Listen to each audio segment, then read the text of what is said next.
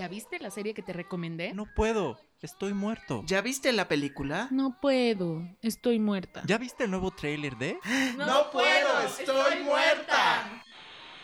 Hola. Bienvenidos a la edición número 22 de No Puedo Estoy Muerta. Yo soy Arge Díaz y a mi lado derecho tengo a Jazz. ¿Cómo estás, Jazz? Muy bien, lista para platicar de todo. Muy bien, y a mi lado izquierdo está Bull. ¿Cómo estás, Bull? Bien, Argellas, ¿cómo están? Muy, muy bien. Pues bueno, estamos escuchando en este momento esto que se llama Let It Be Me de Steve Aoki y Backstreet Boys.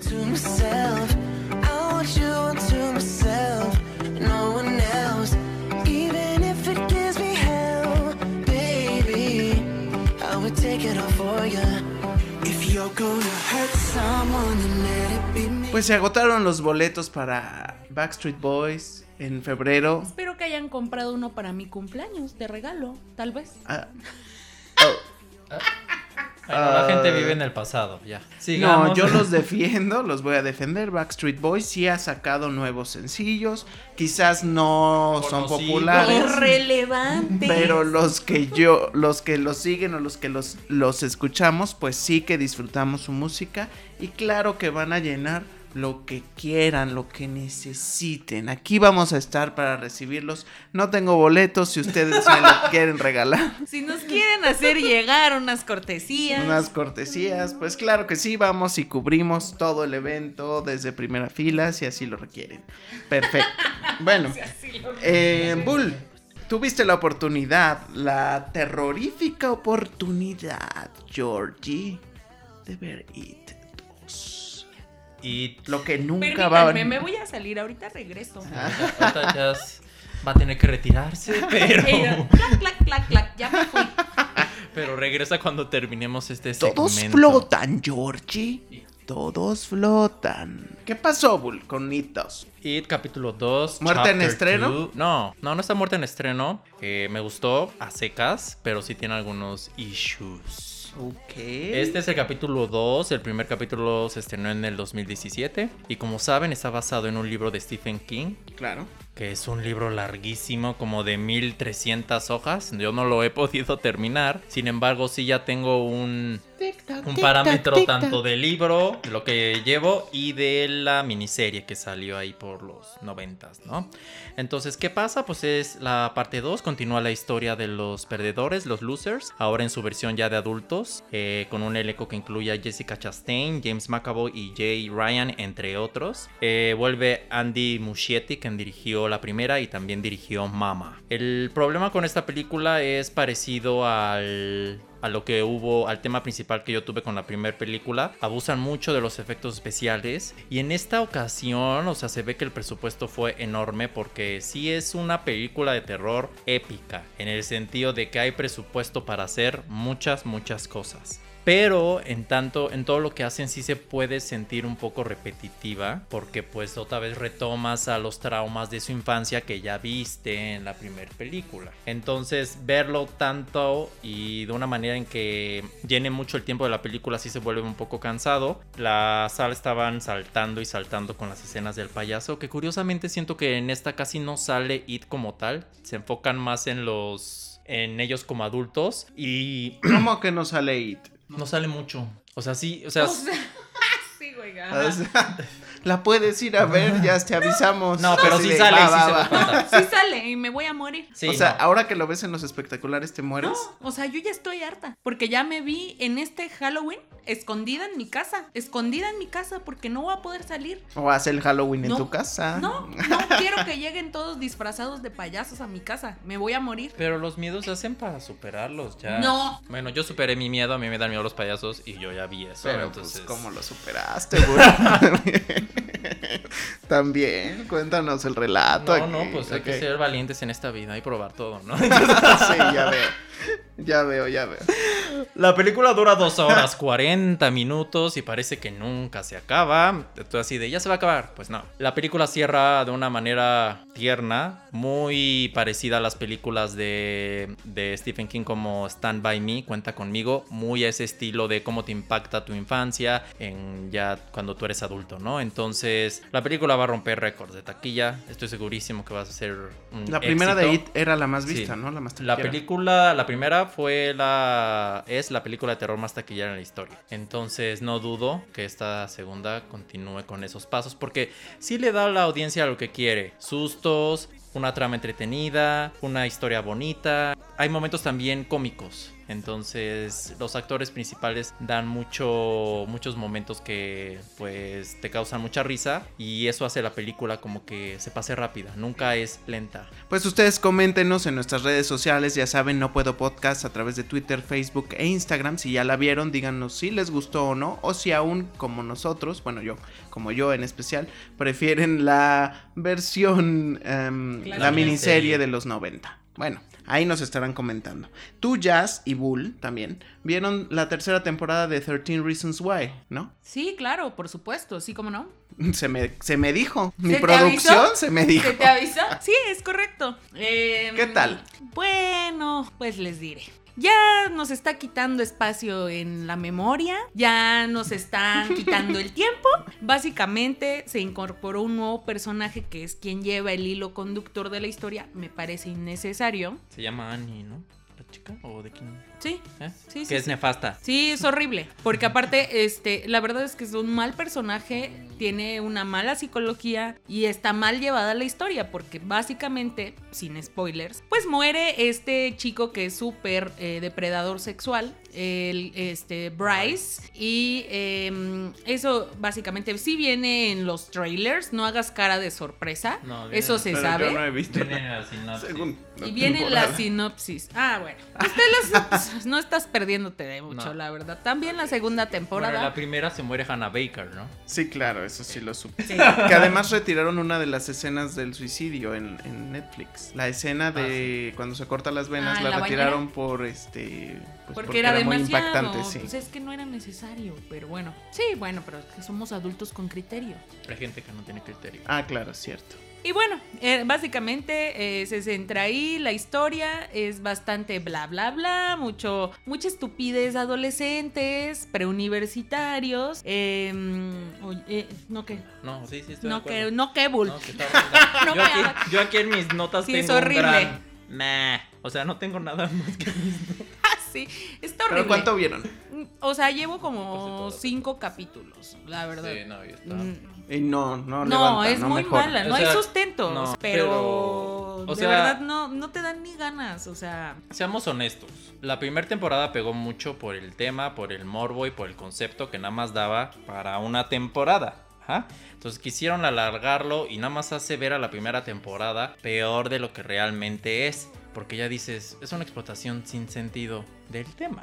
Entonces, no, ya no continúen. y además, además también, o sea, les están dando tela de dónde cortar a las personas que han estado criticando el mal manejo de estos temas. Porque estamos hablando también de que adolescentes trataron de encubrir a una persona con unos problemas psicológicos muy graves. Y que en teoría ellos están tratando de ayudar a esta persona a que no cometa más tonterías. Entonces ves todo esto en medio de toda esta otra tragedia que no sabes bien si es tragedia porque estamos hablando de un personaje que era odiado por todos. Entonces, no, no, no, de verdad está muy mal llevado. Sí, no. Se Muy quisieron mal. reinventar, pero No, no, no, amigos. La, la tercera entrega estuvo fatal. no. Si no pueden, evítenla. Evítenla. Evítenla. Bueno, y a aquellos que les gustan las conspiraciones tipo Illuminati y todo esto, yo lo que vi fue un documental en Netflix que se llama The Family. ¿Y de qué va este documental? Pues resulta que un periodista, hace algunos años, cuando él tenía 20 años, Jeff Charlotte, lo que hizo fue que se involucró en una casa comunitaria con otros miembros de lo que llamaban la familia. Él estaba haciendo como una investigación de, de religiones y de cómo era como cómo era la dinámica en este tipo de grupos, ¿no? De pronto cuando vivió ahí, que esta es una, digamos que la Biblia de este grupo es la Biblia de Jesús. Lo más importante de la Biblia para ellos es Jesús, ¿no?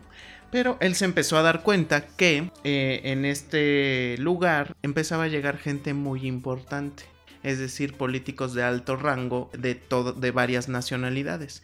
Entonces fue así como se quedó em, en este lugar para hacer mayor su investigación. El tema aquí y lo que propone, sin decir mucho más, porque son solo cinco capítulos, eh, Ya nos arruinó toda la serie. no, no, este, no, este es el planteamiento inicial. Este es solo el planteamiento inicial. Eh, a través de la serie o de lo que plantea es que vas a descubrir que en este lugar crean o van generando a las personas que él dice o que este documental plantea como que son los líderes del mundo. Es una sociedad que primero te tiene que aceptar para que tú puedas eh, ser un líder, ¿no? Al final de cuentas es como una segregación del tipo en el que ellos piensan que eres debes ser elegido para poder ser alguien en el mundo, ¿no? Entonces es una cuestión como muy pues podríamos decir de discriminación, pero muy velado porque es en el nombre de Jesús. Supremacista. Exactamente. Entonces véanlo, está interesante y pareciera un poco como las, con- las conspiraciones que uno llega a ver en YouTube, pero que son investigaciones que no tienen sustento ni argumentos. Esos temas que te encanta investigar. Entonces, este, la pueden ver de Family en la plataforma de la N roja.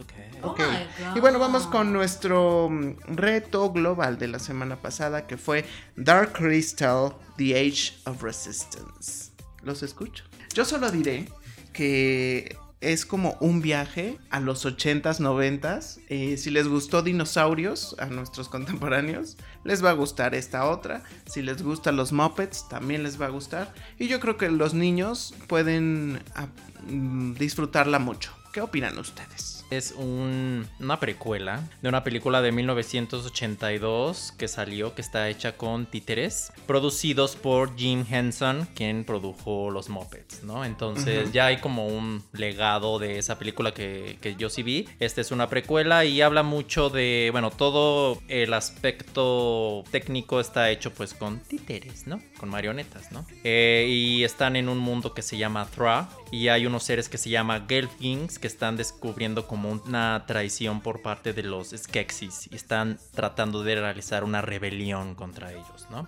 Los Galfins son los Como- buenos, por Ajá. así decirlo. Los, como los, los- Los elfos, héroes, ¿no? ajá. Los héroes, Los que parecen elfos. Y los otros son los que yo los llamaría como los políticos. Sí. O sea, los que controlan este El universo, pero que pues están haciendo las cosas muy mal, ¿no? Exactamente. Entonces es como Game of Thrones pero con títeres. De hecho, sí, hay como. Pero el nivel de producción es muy alto. no, sí, sí, sí. No, es Pues han de haber tardado años. Sí, sí, sí. se de- la verdad es que sí, se, sí tienen como una mezcla de. Yo dije que para noté, que hicieran volar a esta cosa. O sea, una mezcla de, de mucha, tec- mucha tecnología y diseño de animación. eh, porque como que todo está muy combinado. Hay un punto en el que no sabes este si, si son sets o cómo lo hicieron sí, sí, o sí, si sí, lo sí. animaron. O sea. Realmente está muy bien hecho. Sí el tratamiento te da esta impresión de, de, de viejo, porque es justo la intención. Claro. Pero realmente toda la tecnología súper bien lograda para, para crear esto me parece perfeccionista total.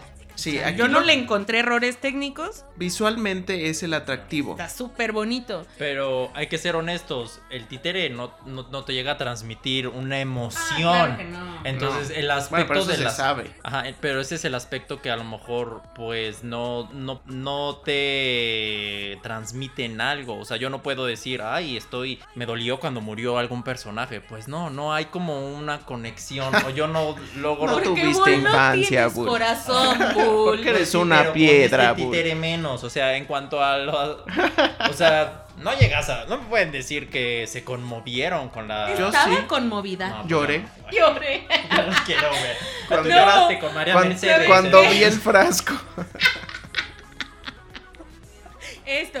Pelearán a dos de tres caídas. Claro que sí, cuando le dibujan a María Mercedes una cruz en la Malvina. En, Es en cierto, su es una escena, es, una escena, de muy- llorar, muy de abrazarla. Oye, fuerte. bueno, No. pero regresando al tema, yo más que eso, que sí, obviamente, es como ver el Rey León en live action, Ay, que no sí. tienen Ah, no, pero- emociones. Ajá, Este, que, exacto. que es como dar- este poker face todo el tiempo. pero, o sea, te la concedo, pero a mí lo que me preocupa más es que, digamos que la historia es muy básica, es una historia También. muy... Por, la e- clasificación. No, yo lo de la sé, yo lo sé. Por eso digo que el mayor atractivo, o sea, es muy bueno todo en conjunto, pero el mayor atractivo es visual El lado y de producción, claro. Es correcto. Claro, que es- porque la historia pues es totalmente predecible, por eso a mí, por eso yo digo, los niños lo podrían disfrutar bastante. A mí como adulto quizás podría no Yo he disfrutarla. pensado, he pensado en esta serie como algo que puede reunir generaciones. Sí, O sea, sí totalmente. Por nostalgia. Y no, no solo por el tema de la nostalgia, justo para allá iba, justo para allá iba. ¿Por qué? Porque a un niño no le va a producir nostalgia, le va a producir emoción. Sí, porque es una historia épica, Ajá. en realidad, ¿no? Entonces creo que sí puede reunir a varias generaciones porque tiene el ritmo necesario para que todos agarren la onda, no genera esta...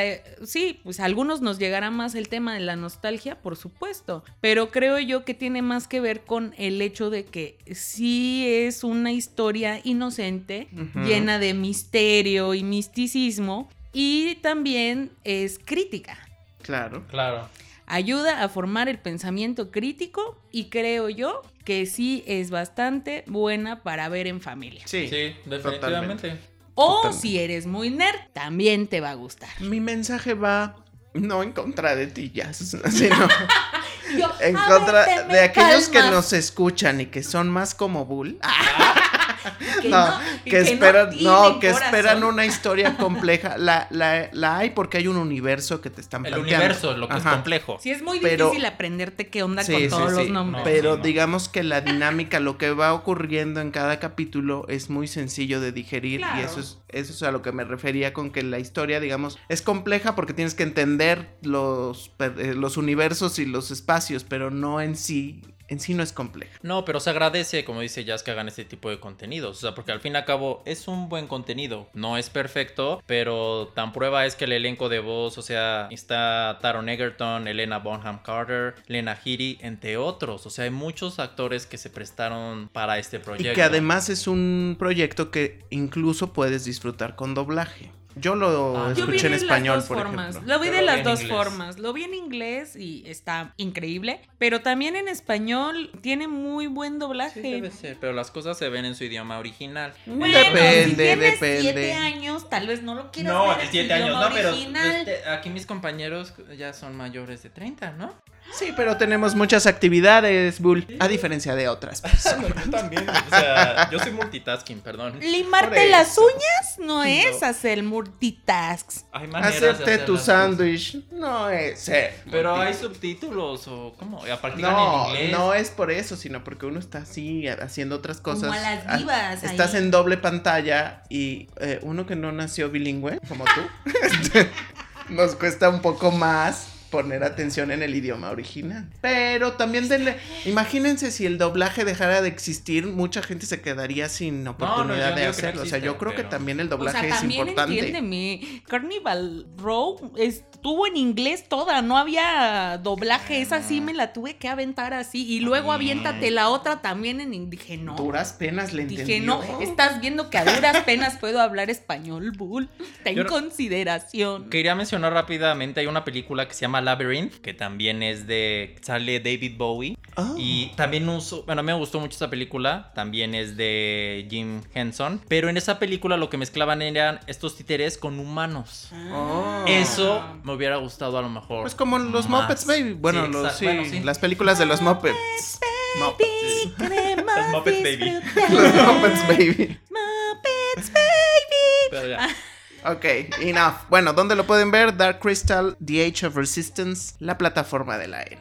Está muy Ya mencionada. nos deberían de pagar. Está muy mencionada. Y ya que estabas hablando de Carnival Row, pues platíquenme más que cómo les fue, les gustó, qué tal. Híjole, no sé.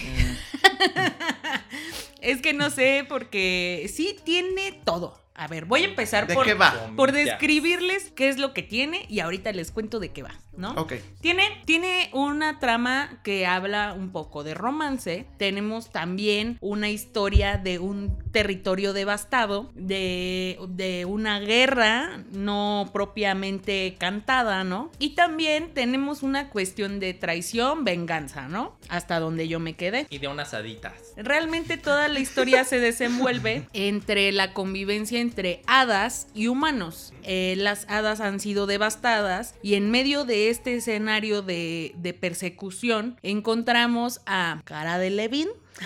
¿La cara de quién? Cara de Levin, que en la historia es el hada principal, ¿no? Como que la protagonista de esta historia romántica, rara y súper oscura, porque sí tiene algo de oscuridad, hay que decirlo. Pues de repente la ves en una cuestión de que la rescatan de un naufragio y la llevan a trabajar como criada. Porque para esto, eh, ya sea las hadas viven en una parte oscura, que es como un lugar donde van a prostituirse y hacer cosas raras. Y eh, está la, eh, la otra parte en la que las hadas o estas este, criaturas fantásticas trabajan en la servidumbre. Para eso les sirven a la humanidad. Pero pues conforme va avanzando la trama te das cuenta que esta, esta chava pues se quedó viuda porque se le murió el, el marido. Y ahí hay una historia muy curiosa y ahí es donde entra Orlando Bloom, que es, es un detective. Ahí, ahí hay una historia medio que tiene elementos para, pues sí, para triunfar en nuestros corazones. Pero no. Pero la realidad Pero. es que el primer capítulo se me hizo lento, un poquito aburrido y ya dices, bueno, va, ¿no? Ya el final del último te dices, va, va, va, va, va. Me gusta esta historia, voy a, voy a intentar darle una oportunidad. Vas al siguiente capítulo y al siguiente y hay algo que no te deja que como amarrarte a la historia. Es buena la historia, las actuaciones son buenas para el planteamiento que te están dando porque tampoco es tan complejo, pero no te termina de amarrar. O al menos a mí me pasó eso, no sé, Bull. Sí, igual. Tenían todo, pero el resultado es nada. ¿Y qué creen que haya sido? Porque dices que hay una Pues es historia, que- un planteamiento bueno. Yo creo que es el, el problema más que nada es en la ejecución de, o sea, sí, en papel se ve muy bien, pero no sé si sea un tema de dirección, porque no, no termina de envolverte realmente. O a lo mejor la actuación de Cara. También, que es un poco insípida. Este, pero también el tema es, creo que hay demasiados conflictos eh, ocurriendo al mismo tiempo que no hay algo con lo que te terminas de identificar, porque al final del día están contando como varias cosas al mismo tiempo que tienen que resolverse y tampoco te llevan a un punto de clímax que digas, ah, de aquí va a partir la historia fuerte, porque ya estás como al segundo de que ya te diste cuenta que puede ser ese el conflicto, está saliéndote otro y, y no, no te termina de amarrar. Que me da tristeza porque sí Sí. esperaba que fuera una buena historia, los escenarios están muy bien hechos, el tema de eh, vestuario, ambientación, maquillaje, caracterización, todo está Orlando increíble. Bloom. está- Orlando Bloom O sea, es como si hubiera faltado solo la cereza del pastel. Algo o les sea, tiene faltó. todos los ingredientes, pero no una- amarra. ¿Qué creo que le falta? actuación más fuerte. Alma. Sí. So. So. Sí. Oh no my tiene. God. Sí, no. You're so No sé mean si es porque sea británica. Ay, no. Sí. No, No, es que No, no, los no británicos creo. y luego son medio fríos. pues sí, Como pero- Bull, son sí, medio pero- fríos. Sí, sí, pero Yo así. siento que pudiera ser eso también, pero bueno, véanla, pueden verla. Tal Ah, claro. vez, tal vez, tal vez podría darnos más adelante de qué hablar. No lo sé, tengo que ver más capítulos a ver si me dan ganas. Pero sí, con los primeros tres que vi, no quedé muy conforme. Así que bajo su propio riesgo, amigos. Muy bien. Pues bueno, tú, Bull, viste Beautiful Boy en la plataforma de la Apple. La vi yo también. Pero platícanos tú, ¿cómo te fue con tu experiencia? Beautiful Boy, siempre serás mi hijo. Así le pusieron aquí. Ah, ¿qué tal? Está protagonizada por Steve Carell y Timothy Cham- Chalamet.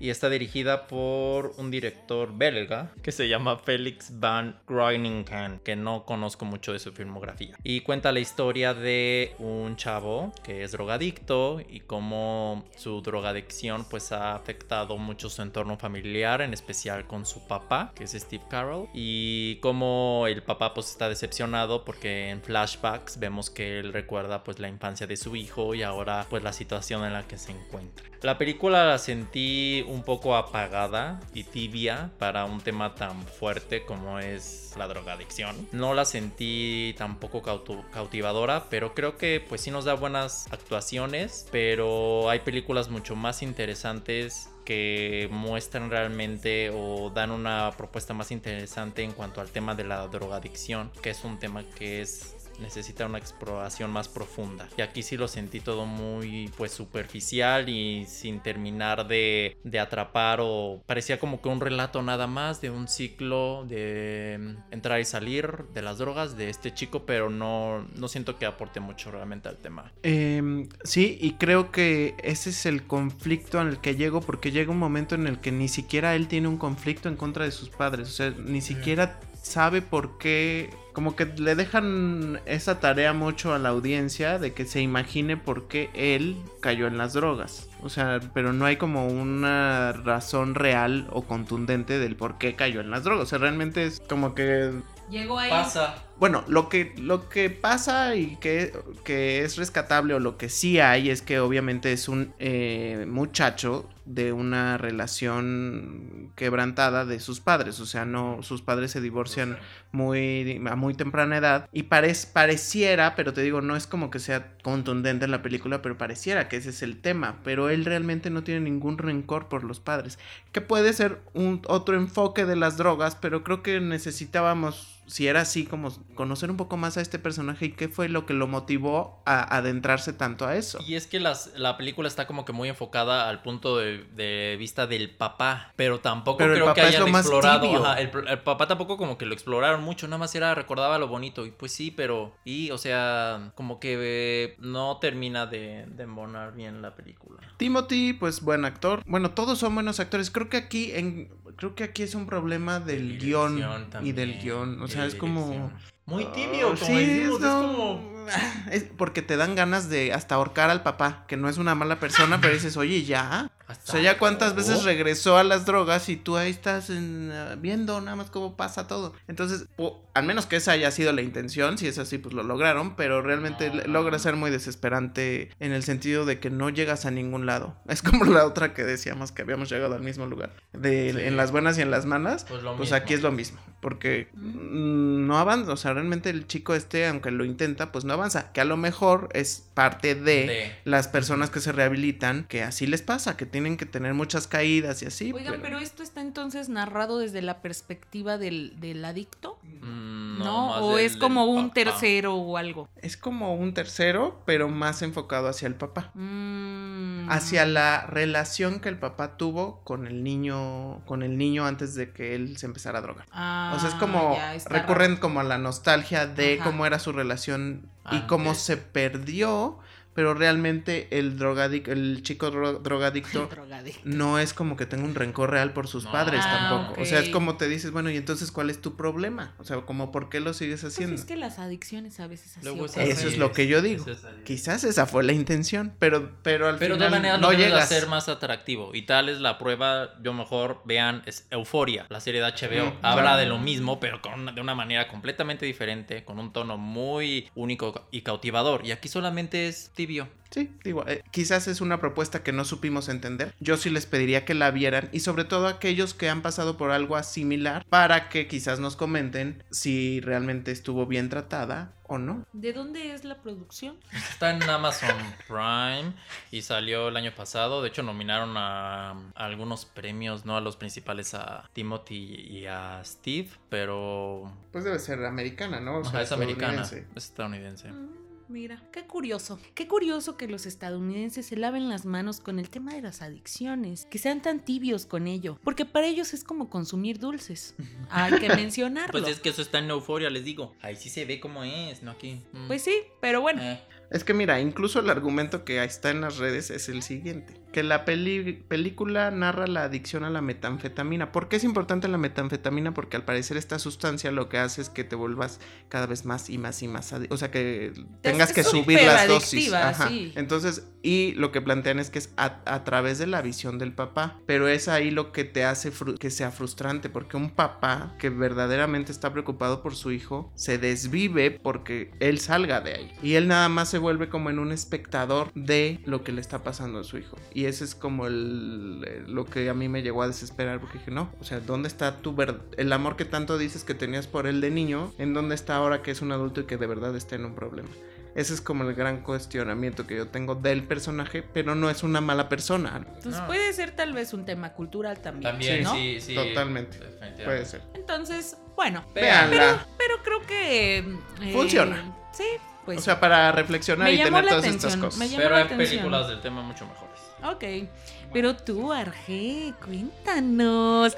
¿Nos traes buenas noticias? Me gustó mucho Big Eyes. Sé por qué te gustó a ti. Eh, al final es el empoderamiento de la mujer. Lo más rescatable es que es una, es una historia real. Está Eh, impactante cuando te me das en- cuenta de O sea, si hay algo que a mí me puede enojar más es que, ro- el- que se roben la creatividad y, y pues habla de eso. En los años 50, en donde la, el- pues la labor de la mujer pues era muy oprimida, digamos, por los hombres, por la sociedad, están planteando la situación de una mujer que se llama o que es reconocida como Margaret King, pero realmente, bueno, es reconocida así porque ella siempre adoptaba los apellidos de sus esposos. Porque era lo que se Porque era usaba, lo que ¿no? se usaba. Ella de inicio era Margaret Albrick y eh, bueno, se separa de él, en su coche se lleva a su hija y de pronto en su vida ya como una mujer separada e independiente, conoce a un pues a un estafador, pero ella no se da cuenta que es un estaf es un embaucador y se une con él eh, como pareja y él le hace creer que él es un gran pintor, pero realmente se da cuenta que ella tiene un gran talento eh, pintando niños con ojos muy grandes, que esa era como la característica de Margaret, pero él lo que empieza a hacer es que se da cuenta que ahí hay dinero, que lo empieza a hacer atractivo y pues vende las obras como si fueran de él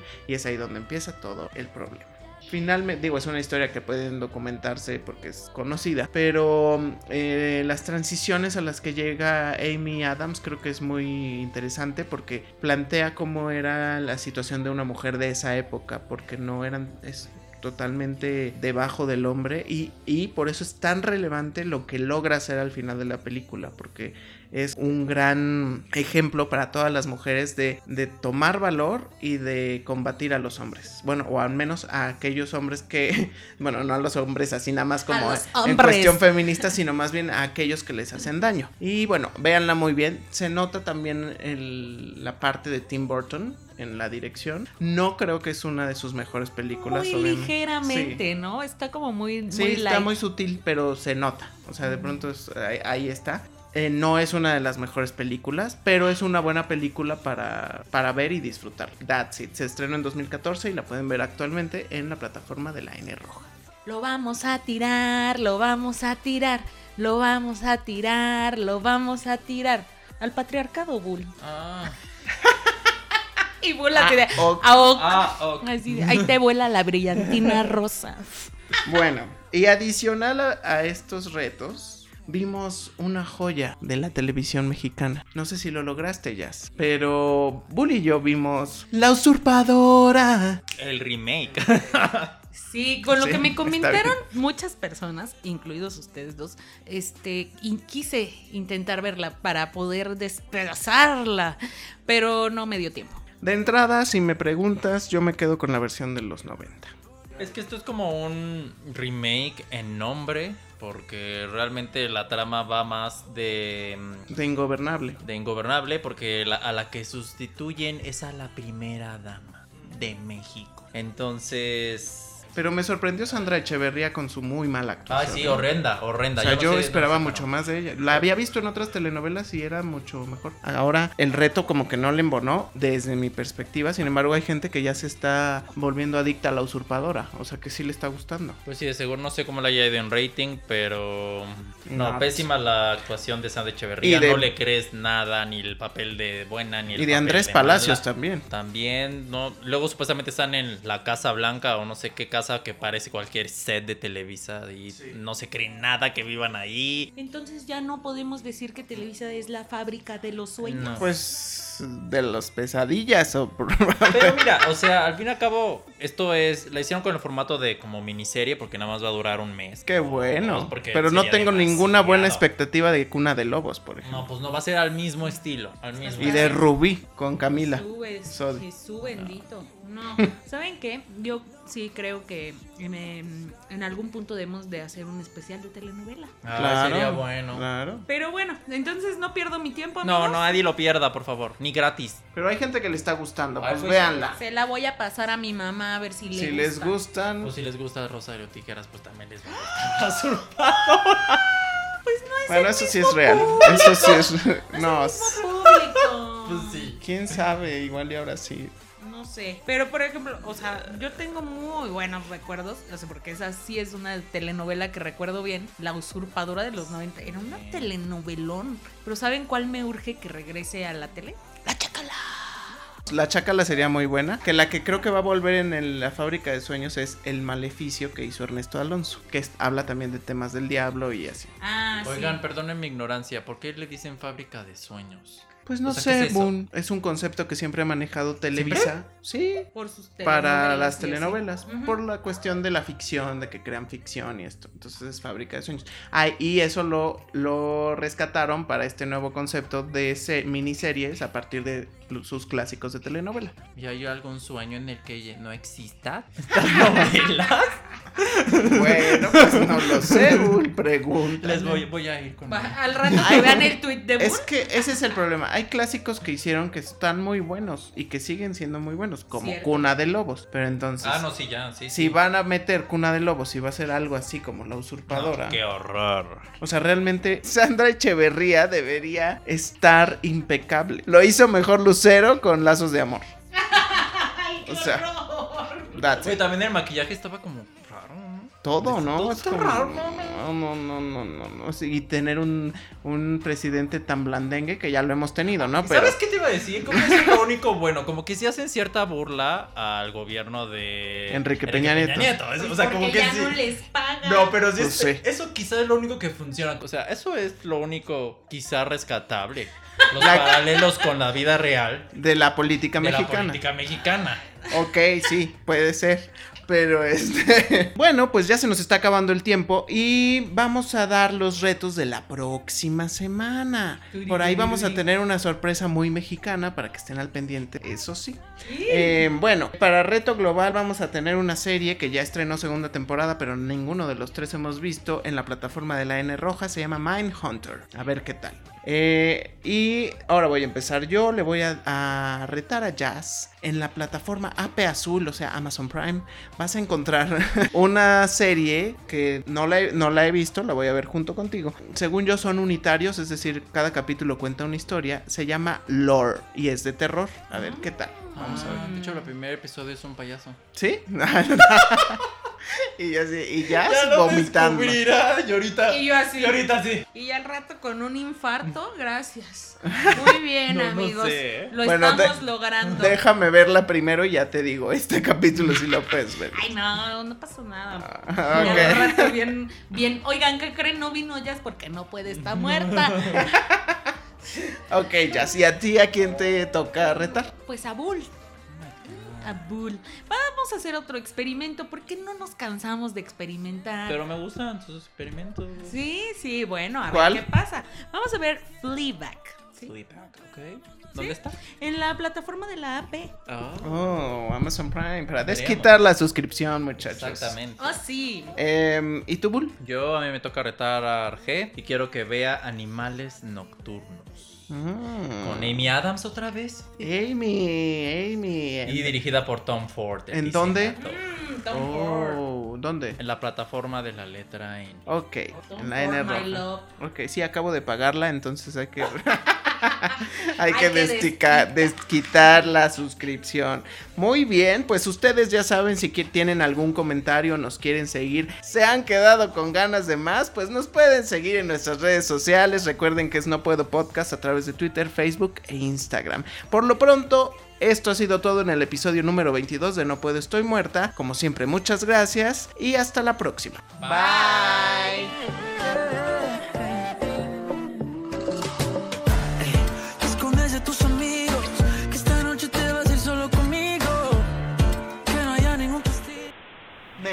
gusta estar muerta. Me gusta estar muerta.